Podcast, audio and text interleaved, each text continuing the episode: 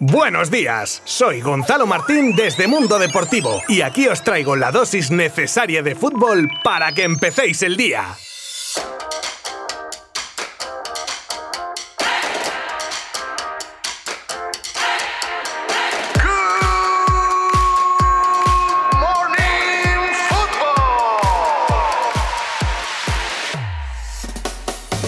Bueno, pues en este playoff de ascenso parece que regala los goles con los cereales. Lástima, pensarán algunos que no les hayan tocado a todos. Si el miércoles el Girona le endosaba 3 al Almería, ayer le tocó el turno al Rayo Vallecano meterle 3 al Leganés. Y que me perdonen con esto que voy a decir, pero dos de ellos, dos cantadas del portero Pepinero. O sea, pobre la noche que ha tenido que pasar porque todos fallan, pero ya se sabe que el fallo del portero siempre es más visible. Y los de ayer es que fueron muy, muy visibles. Aun con eso, el Rayo fue superior a un Leganés que se vio contra las cuerdas gran parte del partido, sobre todo en una segunda mitad vibrante y que deja al Rayo como el Girona, con pie y medio en la final del playoff donde se jugaría, de pasar, el billete de regreso a primera. Los goles los marcaron Álvaro García y Bebé en dos ocasiones.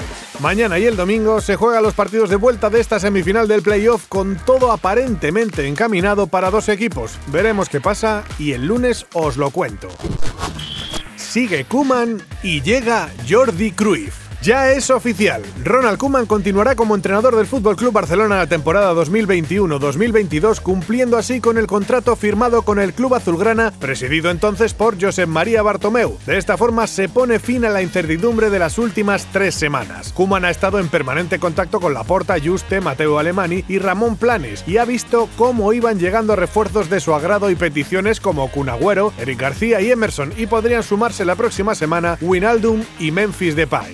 Otra incorporación de relumbrón, aunque no sea en lo deportivo, es la de Jordi Cruyff, que se hará efectiva el 1 de agosto tras salir de su actual club en China en el que ejercía de entrenador y que deja para regresar al Barça como refuerzo de la parcela deportiva, haciendo de interlocutor con el entrenador para dejar su sello cruifista. Además, será asesor en el tema de los refuerzos del club.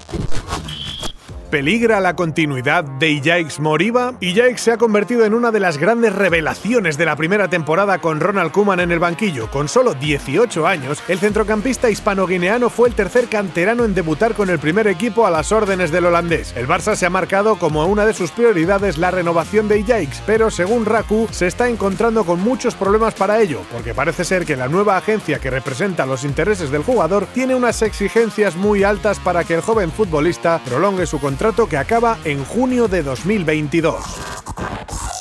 Un autogol deja a la Rojita fuera de la final del Europeo Sub-21.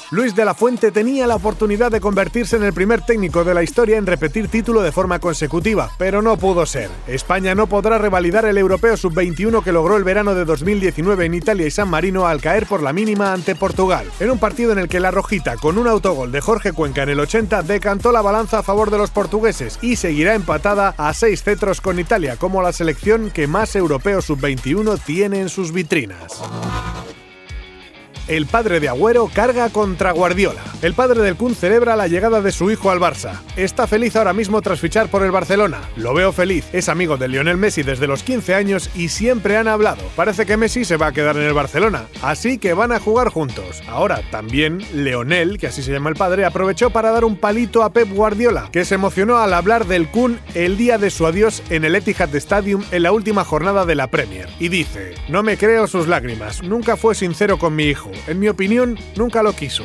Guardiola quiere ser el protagonista en sus clubs más que un jugador. De un día para otro cambia de jugador, cambia de medio campo, nunca se sabe si eres el jugador principal o no. Como decía mi hijo, las cosas siempre dependen del club y del técnico del momento, y eso pasa en todas partes. Dicen que se te acabó el tiempo en el club y que la única opción que te queda es irte. Bueno, pues esa es la única opción que me queda, yo también me voy, pero hasta el lunes. Buen fin de semana.